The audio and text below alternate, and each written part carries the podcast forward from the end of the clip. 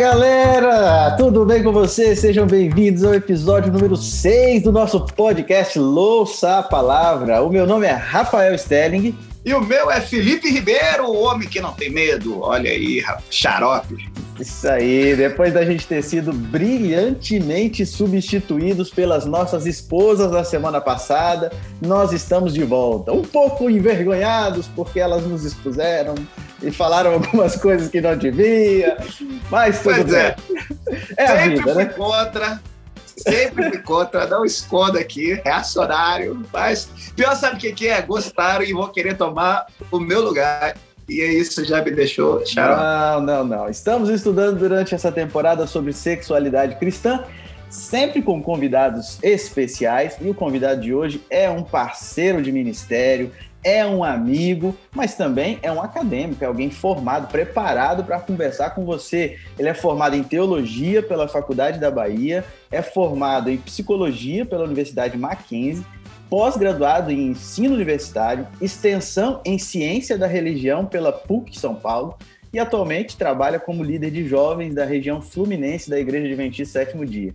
Ele é casado com a Brisa, pai da Pérola, de três anos, ou seja, é um vendaval de emoções, é um diamante raro em nossos corações. Seja bem-vindo, Kênio Marinho! é de uma criatividade incrível, né? Diamante raro em nossos corações. Olha, eu gostei dessa. Um vendaval de emoções. Obrigado. Carregando brisa para lá e para cá. Só faltou falar. É, é um batraque. Obrigado, Rafinha. É sempre muito bom estar com você, com o Felipe. A gente é amigo. Nós três somos muito suspeitos a falar um do outro, né? Somos muito amigos. E é muito legal estar aqui com vocês, participando desse projeto tão fantástico, tão massa, brilhante, que é esse, esse projeto que você está desenvolvendo, esse podcast. Eu espero poder contribuir nessa, nesse nosso encontro, para que quem estiver ouvindo ou mesmo assistindo possa se sentir abençoado e compreender um pouquinho mais sobre esse tema tão importante. Legal. A lição dessa semana, a lição número 6, ela tem como título Dualidade Conjugal. Ela vem trazendo umas matemáticas aí muito legais, criativas. E antes de começar a nossa conversa sobre isso, a gente pede ao Senhor para nos iluminar e o pastor Felipe vai nos conduzir em uma oração neste momento. Amém. Vamos lá então, galera. Vamos orar. Senhor Deus, nós te agradecemos que é o que o pastor Rafael falou. A gente está aqui com um outro brother da gente, um amigo, o pastor Kenny. Então, em primeiro lugar, a gente deseja que o Senhor venha estar abençoando ricamente o ministério dele, a família dele, e não só a nós também, mas de cada ouvinte aí do nosso podcast, que a gente vai estar falando aqui um pouquinho sobre o segredo, né, de viver bem a vida conjugal, que o Espírito Santo possa estar nos capacitando para sermos plenamente realizados dentro do propósito que o Senhor delineou para nós. É o que te rogamos, pedindo perdão dos nossos pecados, em nome de Jesus. Amém. Amém. O texto base é Eclesiastes capítulo 2, verso 1 a 11. Mas como aqui nós temos o tempo reduzido, eu vou ler o verso 10 e o verso 11 que resume aquilo que a essência desse texto base. Aqui diz assim, ó: Tudo quanto desejaram os meus olhos, não lhes neguei, nem privei o coração de alegria alguma, pois eu me alegrava com todas as minhas fadigas, e isso era a recompensa de todas elas. Considerei todas as obras que fizeram as minhas mãos, como também o trabalho que eu, com fadigas, havia feito, e eis que tudo era vaidade, e correr atrás do vento, e nenhum proveito havia debaixo do sol. Fala pra gente, Felipe, qual que é o contexto dessa história aí? Parece que Salomão estava um pouco decepcionado, meio triste, né? Meio triste, parece que investiu numa criptomoeda e ela quebrou, né? Mas não, não foi o que aconteceu, galera. Bom, assim, é, rapaz, Eclesiastes a gente costuma né, dizer que foi escrito aí na velhice, né? No fim da vida de Salomão. E, pô, né, é, é, perceptível você ver uma mudança de humores, quando a gente pensa nas três coisas que a, normalmente a tradição atribui a Salomão, né? A gente vai ali para Cantares de Salomão, apaixonado, né? Ainda aí com, com uma mulher só de objetivo na vida e coisas lindas. Aí você tem provérbios ali, né? Umas paradas assim bacana para você viver bem. Só que aí você vê que, pô, né? O cara, meu irmão, teve tudo, velho. A vida que, né? Tenho certeza que alguns ouvintes aí do nosso podcast podem pensar, nossa, quem me dera, né? dinheiro, mulher, poder, fama. E aí você pensa, como é que um cara desse vai terminar a vida bem pra caramba, realizado, né? Falando assim, sou o cara, me tem. Mas aí a gente vê o cara aqui insatisfeito, moleque. Como? Bom, talvez a felicidade tenha mais a ver com seguir o plano de Deus do que ter tudo que os nossos olhos desejam. Né? Achei que é uma reflexão que eu, porém, não vou me preocupar e me desgastar com isso. É com quem? Ele que lute, certo? E aí a gente queria saber isso aí. Se isso não traz felicidade, brother, o que, que vai trazer? Pois é. É a questão que todo mundo quer saber agora. Excelente pergunta. Você sabe que é, Salomão escreve o livro de Eclesiastes dentro de uma perspectiva de alguém já vivido, né? Então, na verdade, o, livro de Cantares é escrito enquanto Salomão está vivendo a plenitude da juventude. O livro de Provérbios é escrito enquanto Salomão está vivendo a plenitude da maturidade. O livro de Eclesiastes é escrito quando Salomão está vivendo o ocaso da vida. E é nesse livro de Eclesiastes que ele vai fazer uma reflexão de toda a história humana a partir da narrativa de sua própria vida. Então, alguns chamam o livro de Eclesiastes o livro mais triste da Bíblia, outros chamam o livro de Eclesiastes o livro mais realista da Bíblia. Eu gosto de olhar para o livro de Eclesiastes com a perspectiva de alguém que é um conselheiro mais velho, alguém que olha e diz assim: ó, eu vou te dizer os, os passos daqui para frente, para que quando você chegar lá na frente, você possa, você possa viver melhor a vida que você tem do que eu vivi até aqui. E olha que eu não tive uma vida ruim, mas tenho certeza que aqueles que vão ler o que eu escrevi poderão viver uma vida melhor do que a vida que eu vivi, se tão somente aprenderem com os caminhos que eu trilhei, para que você possa desviar de alguns e viver outros.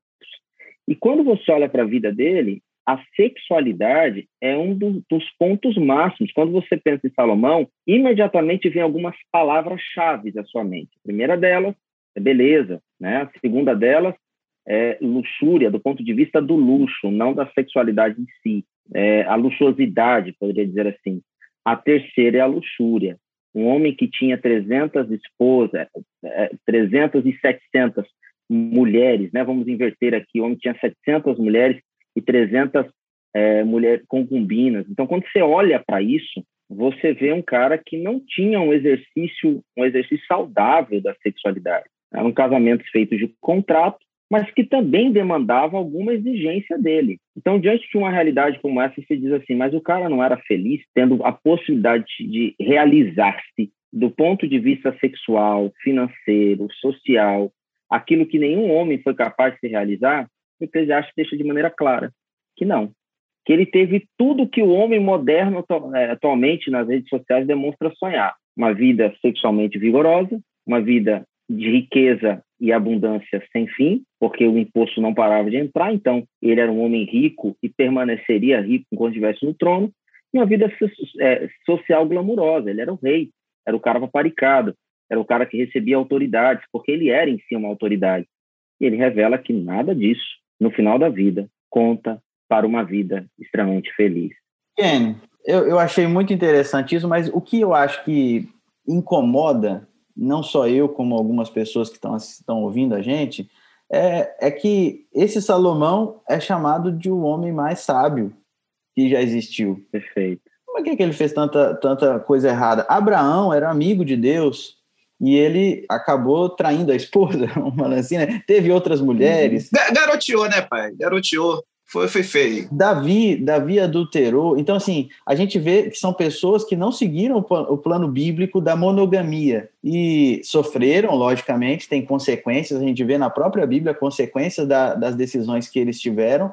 Mas por que, que a Bíblia não esconde essas falhas deles? Por que, que a Bíblia é, mostra isso tão descaradamente? Ou será que Deus permitia, depois passou a reprovar? Ou ele fazia vista grossa dessas histórias? Passando pano. É, você, fez algum, você fez uma pergunta que cabe em várias respostas aí. Né? A primeira delas é por que, que a Bíblia não passa um pano? Porque a Bíblia não é um livro de histórias em quadrinhos. A Bíblia é uma narrativa da história da condição humana e de como Deus, a partir dessa condição humana, nos salvou. Então perceba que o objetivo de Deus é revelar o homem na Bíblia e a condição do homem na Bíblia para mostrar o que ele foi capaz de fazer para salvar o homem de si mesmo. A Bíblia é a história da salvação de Deus, salvando o homem de si mesmo. E aí, para evitar que o homem, de alguma maneira, perca-se a si mesmo, Deus toma para si.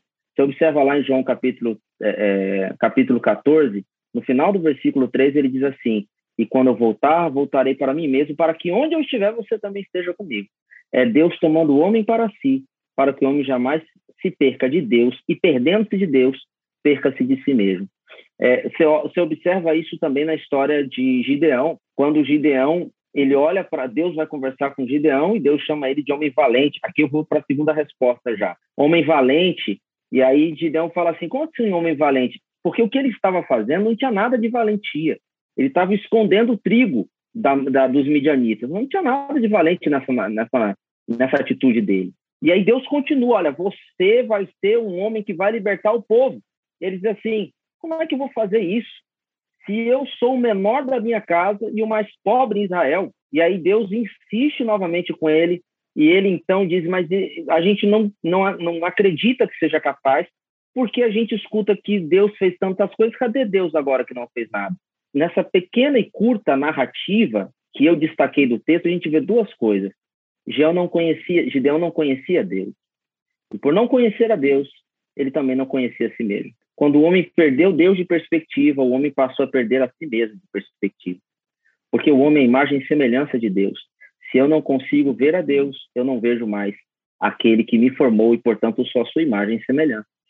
Então, nesse, nesse momento, agora indo para a segunda pergunta, quando o homem se perde de si mesmo, o homem perde também a capacidade dele, dele receber de Deus todo o prazer que Deus havia prometido dar a ele, todo o prazer que o homem, inclusive, já estava experimentando, ainda que por um curto período de tempo no Éden. O resultado disso é que, com a queda, o homem começa a andar desesperadamente em busca do prazer. E é em busca desse prazer, o homem vive vários desvirtuamentos, que a gente chama em filosofia de vícios. O vício em filosofia é o contrário da virtude. O homem vai abdicando da virtude em prol dos seus vícios. E qual a grande diferença de um para outro?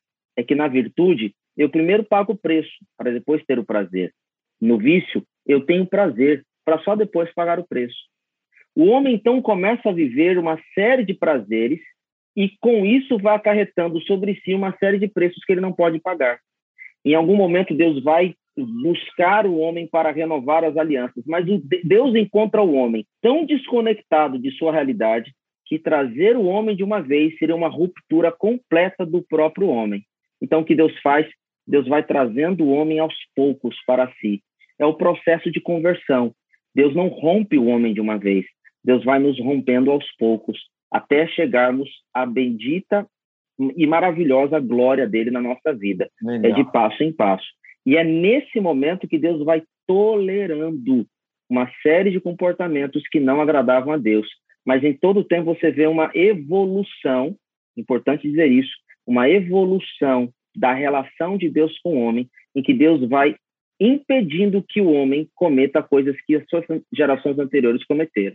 Até o momento em que Deus revela a completude de, sua, de seu desejo na figura de Jesus Cristo, em que ele vem exemplificar pessoalmente o que ele deseja que o homem viva, que o homem seja. É, então, as narrativas elas, elas mostram a realidade né, dos fatos.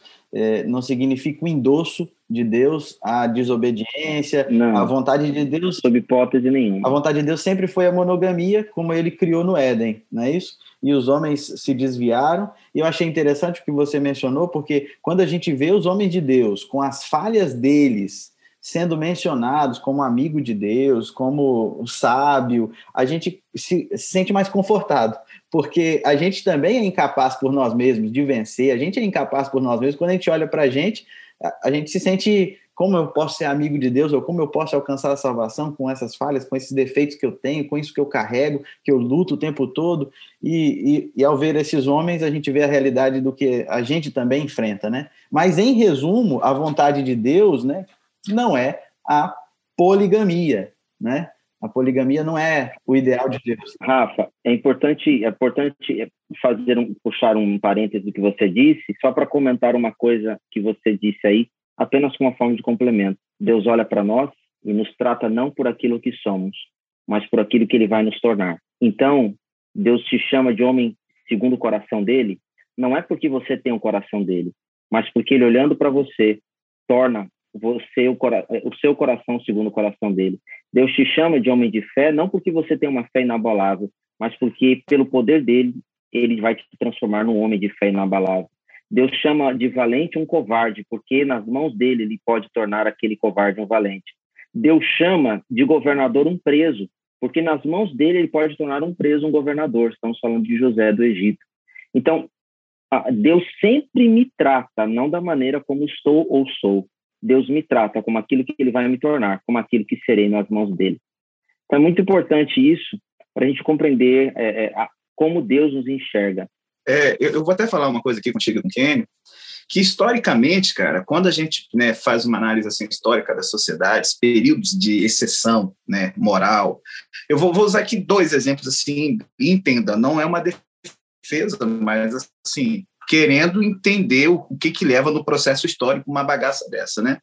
Vou pegar, por exemplo, escravidão a escravidão surge, cara, no contexto seguinte de guerra, os caras estavam ali passando a faca no pescoço de todo mundo que era derrotado, aí um ali, né? Pô, mas para que, que eu vou matar tanta gente, né? Se esse cara continuar vivo e trabalhar para mim de graça o resto da vida, eu vou estar fazendo uma coisa boa e tal. Cara, isso surge, velho, no momento em que, pô, tá todo mundo se matando e o cara acha que, sabe, para ser o bom e tal. Então, assim, a, a, contextos de exceções surgem em momentos que, historicamente, cara, são muito ruins, velho, são frágeis. Vamos pensar a poligamia.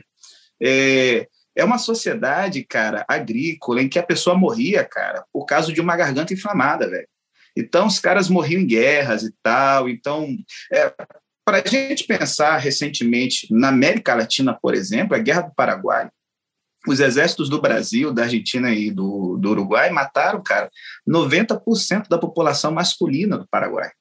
Então, o país, para ser reconstruído, ele teve que é, é, fazer vista grossa para a poligamia, porque só sobrou menino de 12 anos para baixo e velho de 60 anos assim, é uma coisa que gera um contexto desse, é, não, é, não é porque está tudo bem, é porque a coisa está muito feia, velho. Está muito ruim, está muito mal. E entre ali a fragilidade do pessoal morrer, cada um por si, juntar forças, né? E, e assim, eu fico pensando também, Rafa, que poligamia não é para mim não é para mim. Eu fico pensando o inferno.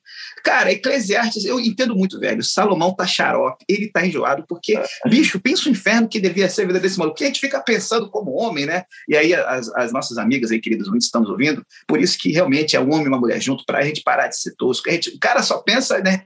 Pô, né? Se pegar uma por dia, você vai pegar de três em três anos a mesma mulher, isso que é vida. E aí, cara, imagina, Rafa, que imagina a reunião de família, cara, que coisa tenebrosa, visão do inferno, moleque. Cara, aqueles moleque remelentos, uns 300 guri, pensa boleto escolar de Salomão. Você tá doido, cara? Isso aí deprime o cara, velho. Ele não sabia que era mãe, o nome dos guris devia ser um, dois, três, quinto, sexto, centésimo, décimo primeiro. E, cara, sogra, devia ter uma convenção de sogra, velho. Cara, você tá doido. Aí você pensa, pô, Salomão parece que quer se matar no Eclesiastes, o livro mais azedo da Bíblia. É claro, meu irmão. Pensa aí, 40 anos numa reunião de aniversário de moleque todo dia. O cara já não lembrava de data de aniversário, de casamento de ninguém. O cara tava tendo, tava ficando demente, irmão. Então, assim, Felipe está é, tentando é, convencer. É Felipe está tentando convencer o nosso público de que a poligamia não, não presta. É, não presta. Exemplo, exemplo de Salomão. Não é para você que é duro, que é duro, entendeu? Então, mas vamos aqui para o que interessa, né? Que a gente não quer saber de Salomão e o fracasso dele. Mas é o seguinte. É, só duas, hoje, vamos supor, só duas. É, e aí? Só, Pode? Ah, também, também é xarope, também é xarope, duas, eu ficar brigando, né? Fico imaginando, eu mesmo, elas eu ficar brigando para ter a minha presença, cara, ia ser uma vida infeliz, mano. Então, eu estou feliz com uma, dá trabalho já e tal, mas vamos embora antes que ela ouça. Mas assim, em nosso país, a gente sabe que a poligamia não é aceita. Só que a gente sabe que, embora não seja aceita no papel, tem uma cambada aí, né, que malandramente vai tornando o estilo de vida, é, porque a poligamia ilegal é o adultério, certo? Vai tornando aí o, o adultério como um lifestyle aí de vida. E parece ser muito aceitável hoje para a nossa sociedade, é o que se vende nos filmes, nas séries e tal. Kenny, meu brother, como psicólogo, deixa o pastor na caixinha um pouquinho. Como psicólogo, quais são os perigos de vários parceiros barra parceiras? No fundo, é uma espécie de egolatria? Que, que é isso aí, velho? Legal. Você fez uma pergunta bastante interessante, porque são vários os riscos. Né? O primeiro deles é o registro do prazer, porque no, no prazer, por conta dos mecanismos que envolvem é, a obtenção do prazer no cérebro, é, você nunca parte do ponto inicial do prazer. Você sempre parte do ponto final do prazer para buscar um novo prazer. É por isso que as pessoas morrem de overdose. Elas nunca avançam a partir da primeira dose. Elas vão tolerando a droga até uma hora que elas precisam de uma ingestão tão alta da mesma quantidade da mesma droga que o corpo entra em colapso. O corpo não consegue mais avançar. O mesmo mecanismo de prazer funciona em relação à vida sexual. Você começa a se viciar nas atitudes sexuais, na quantidade de parceiros, na quantidade de prazer promovido, a um ponto que você começa a perder o prazer pelo sexo puro e simples. Quando eu falo de sexo puro e simples, não me refiro às posições sexuais, às fantasias sexuais do casal ali, às, às realizações em si, mas me refiro às modalidades. Não é à toa que as pessoas começam a criar as coisas mais bizarras e esdrúxulas na pura tentativa de buscar prazer, porque o prazer que elas tinham obtido anteriormente já não lhes satisfaz mais. Então chega uma hora que a pessoa pega um, um, um é, faz ali uma um homenagem, como é conhecido nos dias atuais, o sexo a três, depois ela faz um, uma relação de sexo a quatro, depois ela faz uma relação de orgia, e chega uma hora em que nada que ela pro, produz ou ela promove lhe satisfaz. Então ela começa a buscar uma série de outras possibilidades. Então, o swing é uma possibilidade, os trisais são possibilidades, é o que é chamado hoje comumente ou romanticamente de poliamor. Então, você tem lá uma esposa e tem uma outra mulher, você tem dois homens e uma mulher. Isso já foi retratado no cinema nacional, por exemplo, com Dona Flor, com Dona Flor e seus dois maridos, ou Eu, Tu e Ele, né? Outro outro filme também que retratou essa realidade de poliamor é, vivida no Nordeste brasileiro. Então, o que eu quero dizer com isso? O mundo tem buscado romantizar uma busca frenética e desenfreada pelo prazer.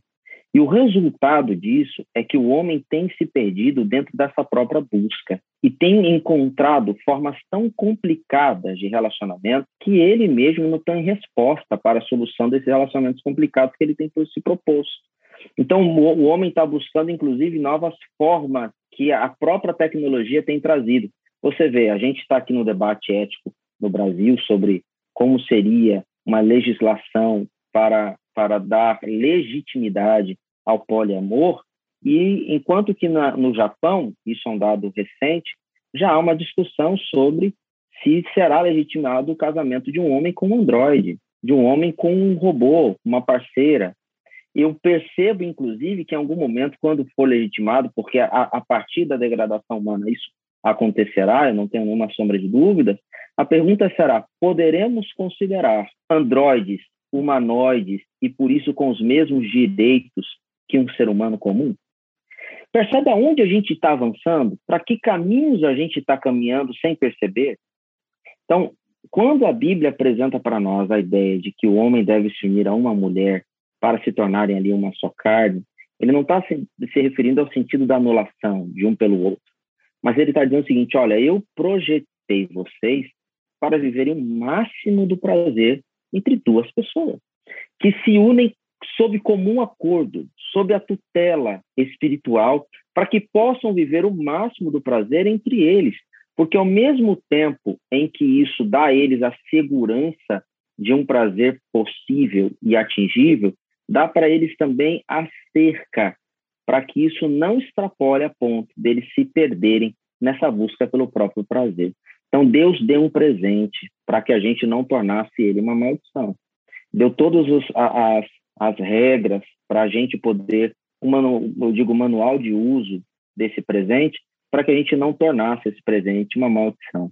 E é o que a gente tem visto hoje. O homem, de alguma maneira, tem deturpado, e não é de hoje, né? Você vai para os registros históricos arqueológicos, você já tinha isso na Índia, você já tinha isso em Roma, Você já tinha isso na Grécia. Então não é de hoje que a gente vem vivendo isso. Mas em, a, a, sociedade ela vem e vai. Mas a Bíblia diz, escatologicamente falando, que ela chegaria a um ponto tão impressionante e absurdo para a, a noção divina que Deus daria um basta em definitivo. Rapaz, foi a resposta assim pontual, porque eu acredito que a maioria das pessoas, não, a gente ouve o tempo todo os efeitos uh, físicos é, a respeito de uma de, uma, de um adultério, uma situação assim, é, uma doença sexualmente transmissível que pode ser passada, um filho fora do casamento. Agora, você trouxe para a gente uma perspectiva muito mais profunda. E a lição brincou com isso, é, matematicamente falando, né? Falando assim que um mais um é igual a um, que é o plano de Deus. Homem mais mulher é igual a uma só carne. E aí eles brincaram que um mais um mais um tá errado, vai dar erro né, na fórmula.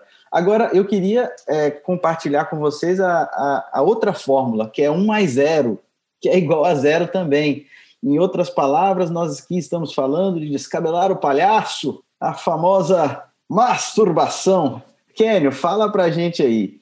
Ah, considerando que o plano de Deus é 1 mais 1, quando é 1 mais 0, não tem apoio bíblico, certo? Não tem nada a ver com Onan, lá de do, da lei do levirato lá no início do, da palavra de Deus, mas quais os efeitos da masturbação na vida da pessoa? Baseado no que a gente acabou de ver, que o ideal é um com um, a pessoa que está buscando prazer sozinho, é, agora a gente entra naquela polêmica, né? Porque o mundo está falando aí que é saudável, que é natural, que é terapêutico, que é educacional, mas diz pra gente aí, essa busca egoísta de prazer pode trazer alguma consequência maior para a pessoa? É. Existe, inclusive, uma, uma defesa, uma linha de defesa na própria biologia, que acredita que isso faz parte, inclusive, da maturação sexual. O homem, o homem e a mulher buscarem a masturbação é, no próprio processo de autoconhecimento da maturação sexual. Enquanto psicologia, há uma grande defesa da masturbação. A psicologia, em geral, defende a masturbação. Mas o que a gente pensa pegando os próprios, os próprios contras que a psicologia reconhece, e aqui é uma coisa interessante, ela defende reconhecendo que existem vários aspectos contrários à defesa da masturbação.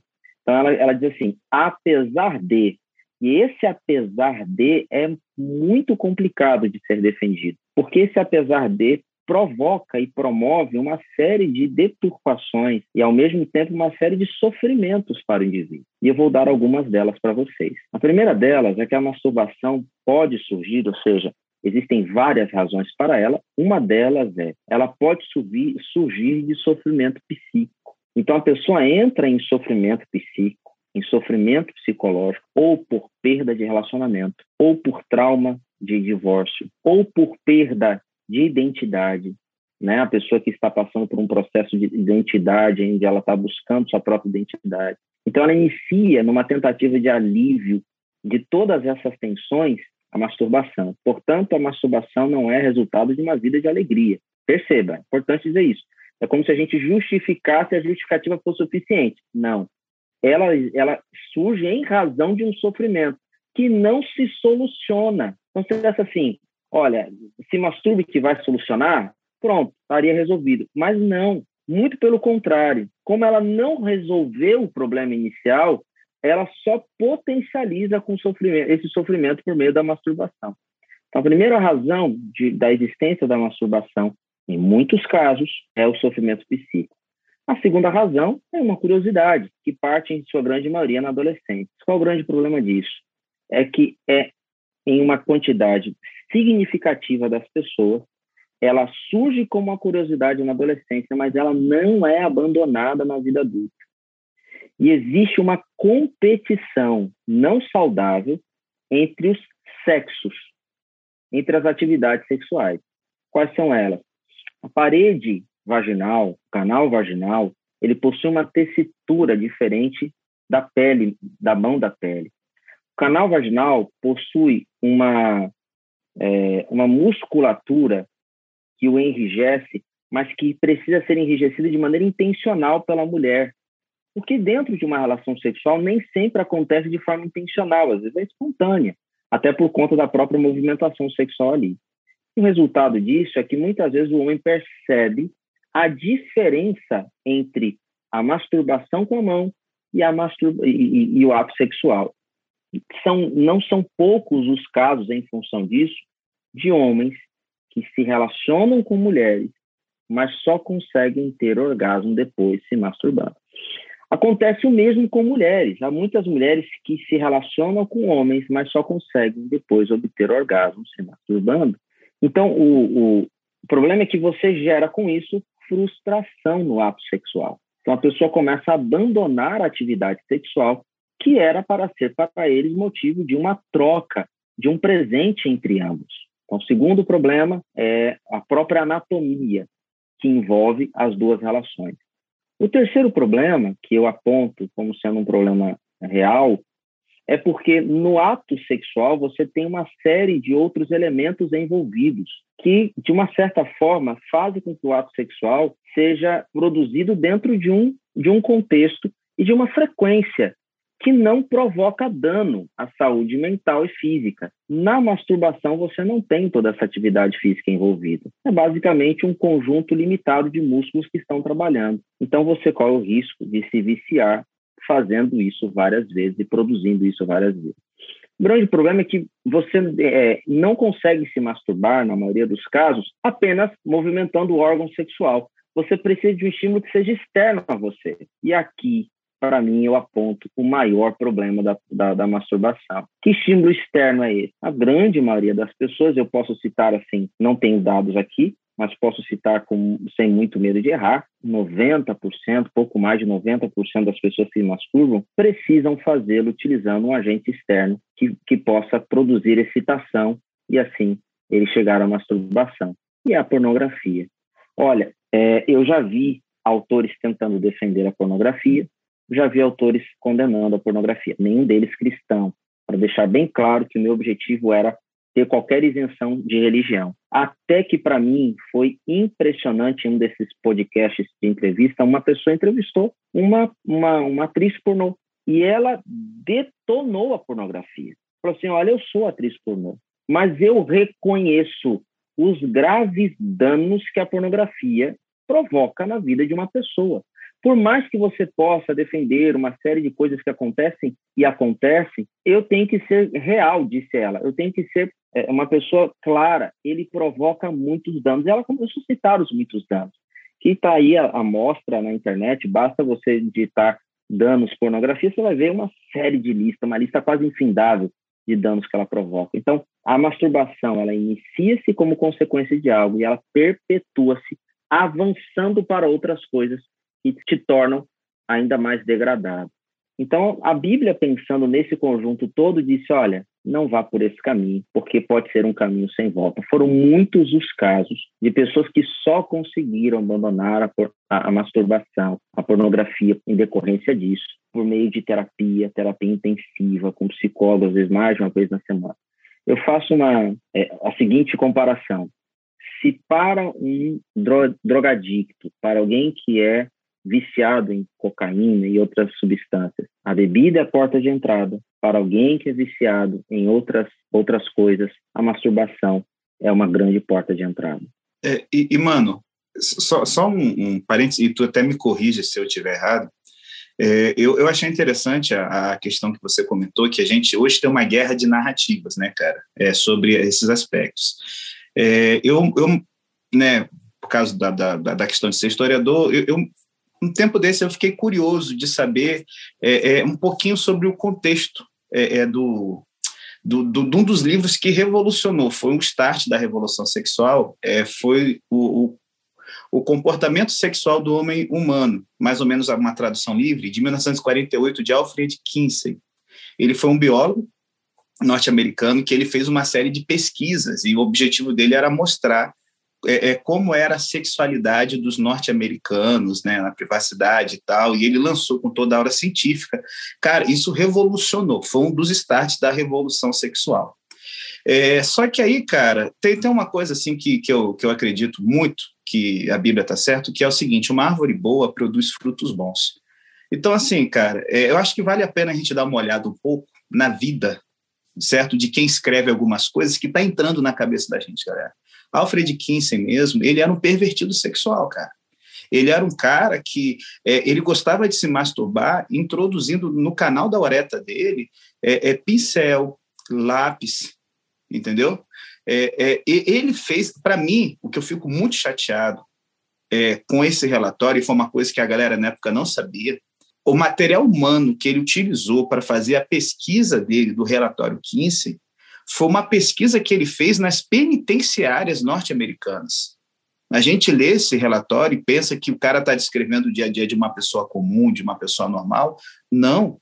Ele focou nas penitenciárias americanas no público que era estupradores, é, pedófilos, entendeu? Uma galera, cara, presa com, com, problemas ligados à sexualidade. Então, assim, o, o relatório de Alfred Kinsey é um relatório, cara, da galera pervertida, velho.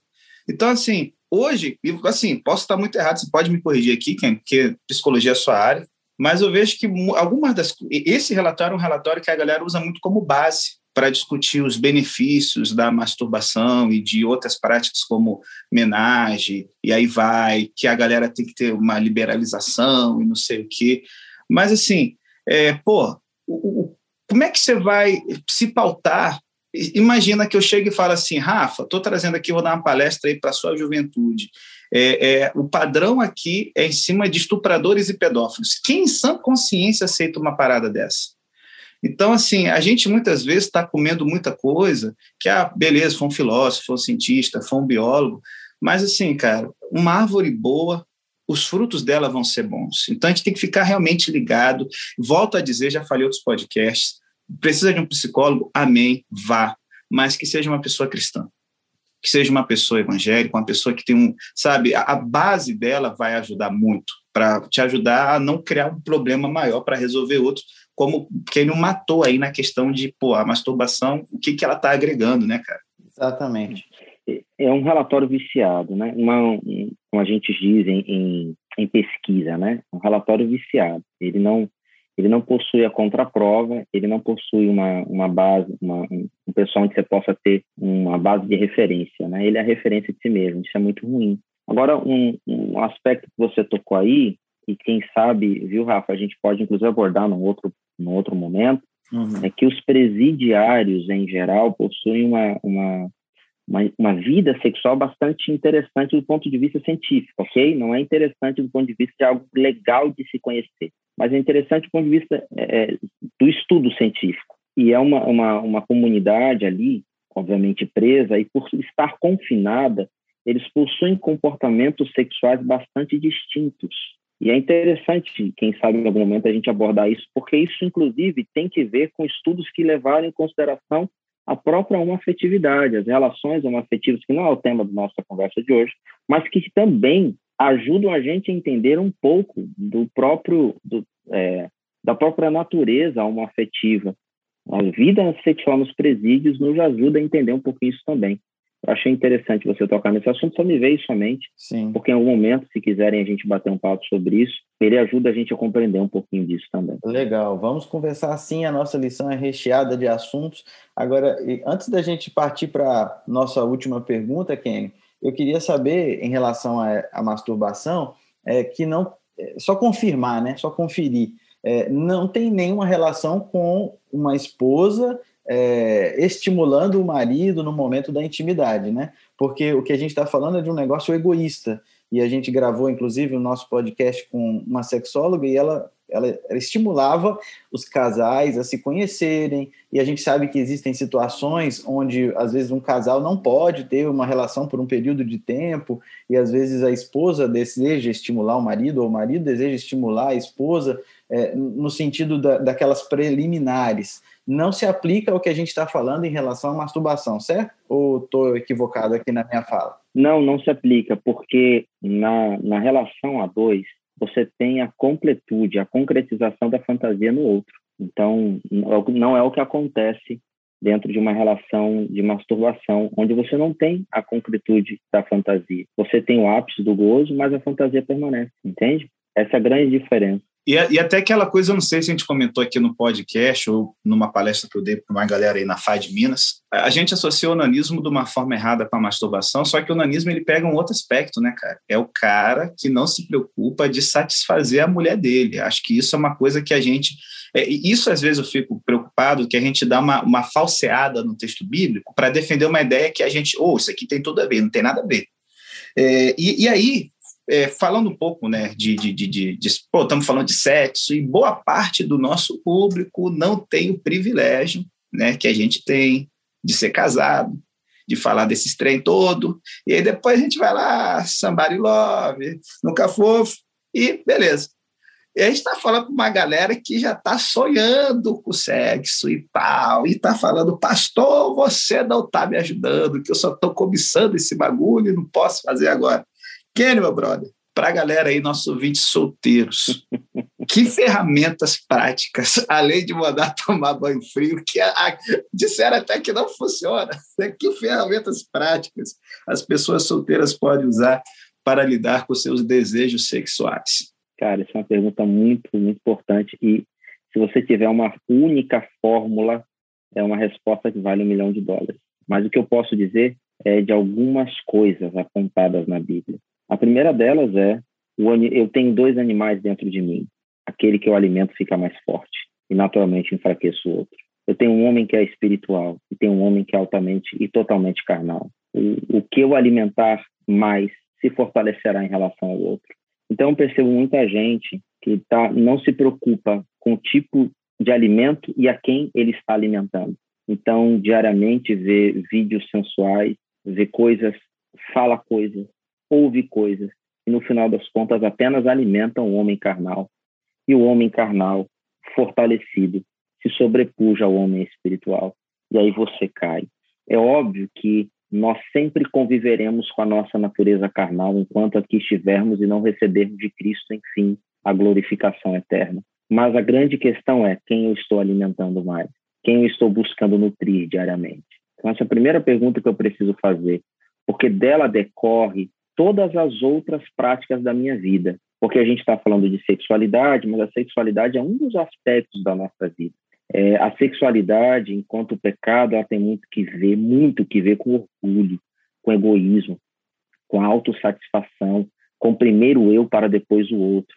Então, de alguma forma, esse pecado original do Éden permeia todos os outros pecados da nossa vida.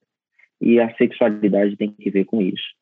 A segunda, a segunda coisa que digo é que a pessoa, uma vez que ela sabe que ela está dentro de um período onde o hormônio ele está à flor da pele, e eu queria apenas abrir um parênteses aqui, nós temos dois, duas coisas que concorrem paralelamente na nossa vida, na idade do nosso público-alvo aqui, que é adolescência, período psicológico, e puberdade, período fisiológico. Elas estão juntas, e em algum momento elas andam abraçadas na vida. O que a gente percebe é que muitas vezes as pessoas, por não entenderem que elas estão passando por transformações, por mudanças radicais, coisa que ela talvez nunca mais experimentar na, experimentará na vida, a não ser se for mulher, porque ela vai ter uma injeção enorme de hormônio na gravidez. Então, o homem em específico, por não entender esse processo, ele acaba sucumbindo, acreditando que ceder a isso faz parte da naturalidade da vida. Veja, embora pareça fazer parte da naturalidade da vida, Deus nos chama para sermos contrários àquilo que não é da naturalidade da vida. Perceba que o sonho de Deus é que vivamos a naturalidade do Éden, ainda que estejamos numa naturalidade pós-Éden. Pode ser comum, mas não é normal, né? Não é para ser normal. Né? Perfeitamente. E o mundo está tentando normalizar, e por isso normatizar uma, uma série de coisas que, embora sejam comuns, para a Bíblia não são normais. Então, a primeira coisa, você vai sentir tesão, sim, em muitos momentos. Você vai sentir vontade, sim, em muitos momentos. E não só solteiro, né? Quando tiver casado também, não vai resolver essa situação sempre claro. assim, né? Eu, eu me lembro quando eu casei, que eu falei assim, pronto, agora as minhas pulsões e tensões e tentações diminuirão, porque agora eu tenho uma mulher e posso viver toda a plenitude da sexualidade nela. Não é uma verdade. Eu continuei sendo tentado e sou tentado, continuei tendo pulsões e tensões continuo tendo pulsões e tensões e permaneceremos assim até que Cristo volte. Então, diante dessa realidade, eu preciso entender que eu estou vivendo isso e a partir disso tomar decisões. Tá, eu tô, eu, eu tenho vontade de, de transar com essa menina, eu tenho vontade de transar com esse menino, ok? Eu vou decidir o que diante disso. Eu vou ceder ou vou dizer não, eu não quero, eu não vou, eu vou evitar. Então, a, a segunda coisa é evite se expor a situações em que você sabe que você pode fracassar.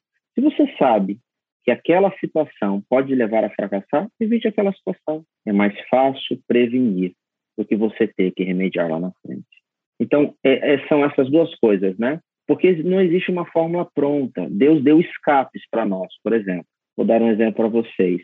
Eu posso me masturbar ou apenas deixar que o corpo, por meio da poluição noturna, elimine os espermas que são excedentes. Entendeu?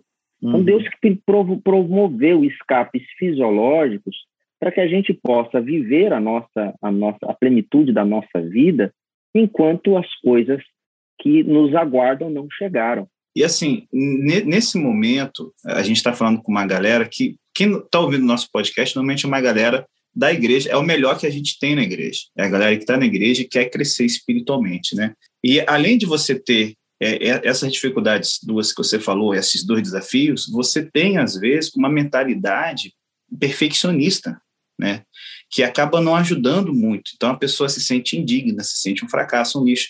Eu estava lendo um, um historiador é, cristão é, esses dias que ele estava falando que a diferença da reforma de Lutero para a Igreja Católica, né, em termos freudianos, é que para Lutero o pecado ele está no id, é, e para a Igreja Católica o pecado está no ego. Né? É, Lutero vê a natureza pecaminosa como ela reinando ali onde estão as pulsões, as vontades, o inconsciente, e o catolicismo ele trabalha com a questão de que pecado é só a, questão do que você a, a, escolha, né? O que você fez ou deixou de fazer e tal. Só que eu vejo que muitas vezes o fracasso de, de muitos dos nossos jovens é que eles têm essa mentalidade católica. Perfe... O perfeccionismo, gente, na verdade, é a mentalidade católica. Então, assim, é, a gente esquece que se a gente não trabalhar coisas que fortalecem a natureza, que, que aí, né, conta, ajude a fortalecer as nossas decisões quando o inconsciente vier à tona, a toda, a gente vai fracassar, bicho. Então, assim, é, é um negócio sério.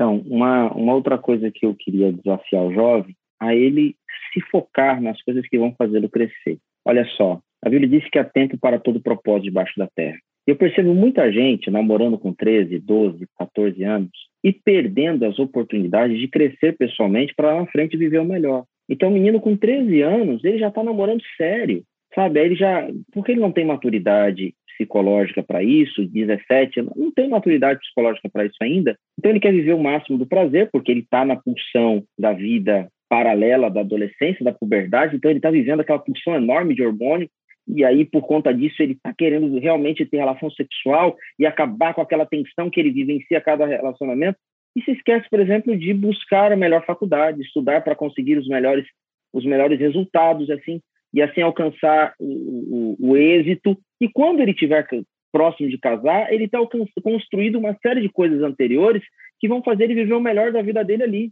Então, percebo gente com menina com 17, com 18, com 16, atrasando, não vou dizer acabando, porque, enfim, você pode reconstruir, mas atrasando uma série de possibilidades, porque não, ao invés de se focar naquilo que deveria, focou-se em relacionamentos que, por sua natureza de idade, tendem a não dar certo, existem exceções, mas tendem a não dar certo, e a pessoa com 16 anos está ali, grávida, o menino com 17 anos já é pai, aí tem que começar a trabalhar para sustentar, porque geralmente a família também não consegue chegar junto.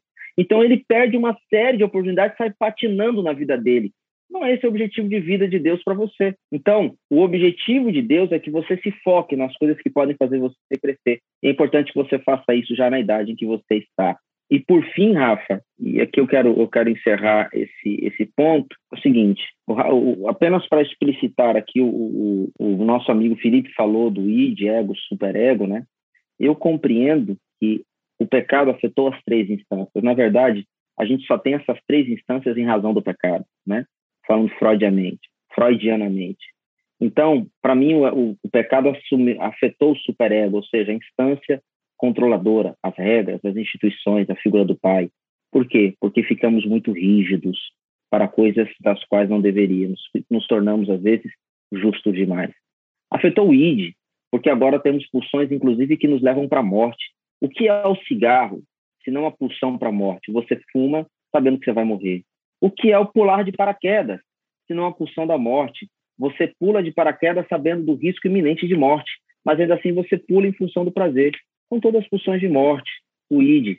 O que é o ego, se não uma busca desenfreada por um equilíbrio entre os dois? E como você não consegue se equilibrar entre os dois, você acaba horas não se entendendo. Ora você é rígido demais, ora você é flexível demais e você não consegue se compreender. O pecado afetou os três. Então, por fim, busque a orientação do Espírito Santo. Hoje eu tive uma cena muito legal. Teve uma menina de 15 anos, entrei na casa dela para visitar os pais e eu sou tomado de surpresa quando eu entro na casa dela e ela estava ali, sentada no sofá, marcando a Bíblia dela e colocando colagens de papel para anotar aquilo que Deus estava falando com ela a partir daquilo que ela estava lendo. 15 anos de idade. Essa pessoa está se blindando se blindando do mundo também, mas se blindando sobretudo dela mesma. Jamais se esqueça, na vida real, o maior vilão sou eu mesmo. Caramba, e sim terminou com chave de ouro, hein? A gente pediu algumas dicas práticas e o Kenio foi na, na veia, né? A gente sabe da importância é, que tem aconselhamento, você ter um amigo, uma pessoa de confiança para te ajudar a vencer esses desejos. É, muita gente fala para você se manter ativo, fazer uma atividade física, é, mas a essência é o que o Kenio falou, o psicólogo Kenio e o pastor Kenio falou, né?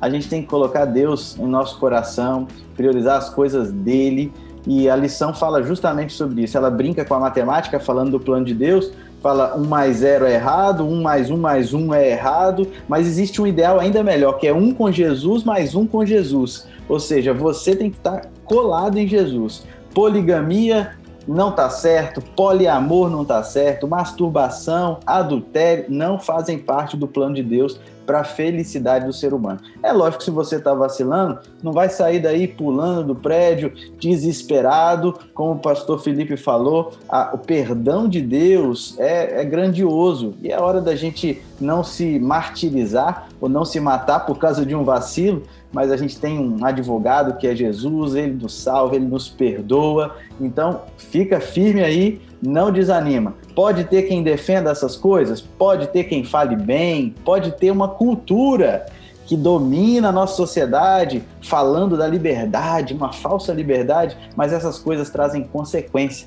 E a decepção de Salomão, que experimentou de tudo, é um alerta para a gente. Nós vamos seguir o plano de Deus. É o simples, é o óbvio e é o que traz felicidade.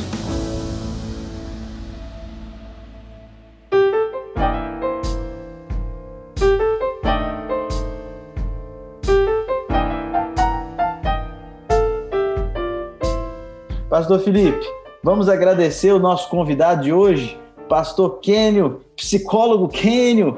Muito, muito obrigado. Eu, eu, eu, acho que tínhamos que agradecer, levando ele para comer no Outback juntos, certo? eu não lembro se você está ouvindo nosso podcast e concorda, né? Fala assim, Pastor Rafa, libera a grana para a gente agradecer o que. Mas Kelly, de boa, cara. Só se for numa outra viagem para a América. Hã? Olha, é... quem sabe? Mistério, estou à disposição, né? Me coloca à disposição da obra. Mas assim, legal, muito obrigado, cara. Bênção pura. Que Deus possa continuar te abençoando ricamente. É, é realmente, assim, de todos os convidados, é, a, tirando as esposas ontem, né? Mas você é o segundo aí que a gente tem o mais carinho, porque é um brother de todos os tempos. É o segundo preferido. Deus te muito. É o segundo. Mas, pô, né, ser o segundo no, na nossa top 5 é uma honra para poucos. É uma honra muito grande, é verdade. Muito obrigado, viu, amigos? Obrigado. Valeu, Kenny. Vamos fazer uma oração para a gente encerrar? Querido Deus, obrigado, Senhor. Obrigado porque, apesar de termos em nosso redor vários planos e vários scripts e várias vertentes diferentes falando de coisas, a tua palavra é muito clara e ela diz qual é o teu plano para a felicidade nossa e nós te agradecemos por isso.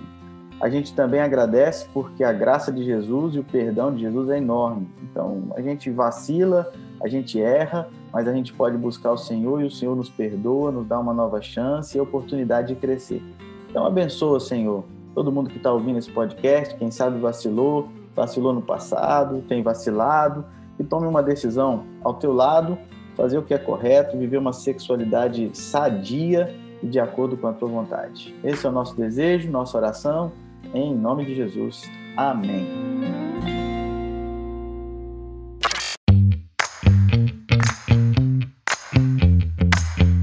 E aí, pastor Felipe, qual vai ser o tema da semana que vem? Rapaz, o tema da semana que vem, rapaz, tá top demais. Meu pastor vai ser Igualdade e Natureza com a Darleide, cara, apresentadora da TV Novo Tempo. Então, ó, não perca. E eu quero falar com vocês. Vocês estão seguindo a gente, já curtiram lá a nossa página no Instagram? Qual a página? A página do pastor Rafael vai estar aí na descrição do podcast. A minha, tá certo? E compartilhe, irmão. Manda para geral. O que Jesus deseja da sua vida hoje? hoje, que você compartilhe esse podcast para abençoar dos outros aí e parar de garotear.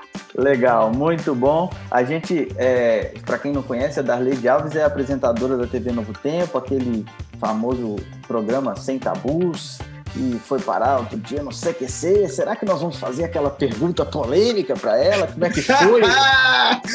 Aí, se, se você perguntar, eu te pago o lanche. Não, não tiver no lugar mais humilde. Quero ver coragem agora. Você que está nos ouvindo, nos ouvindo, você que está participando aí do podcast, fique atento, semana que vem pode ter essa, essa surpresinha aí.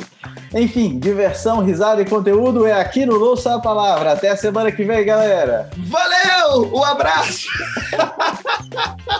Até semana que vem, cambada de seres pensantes.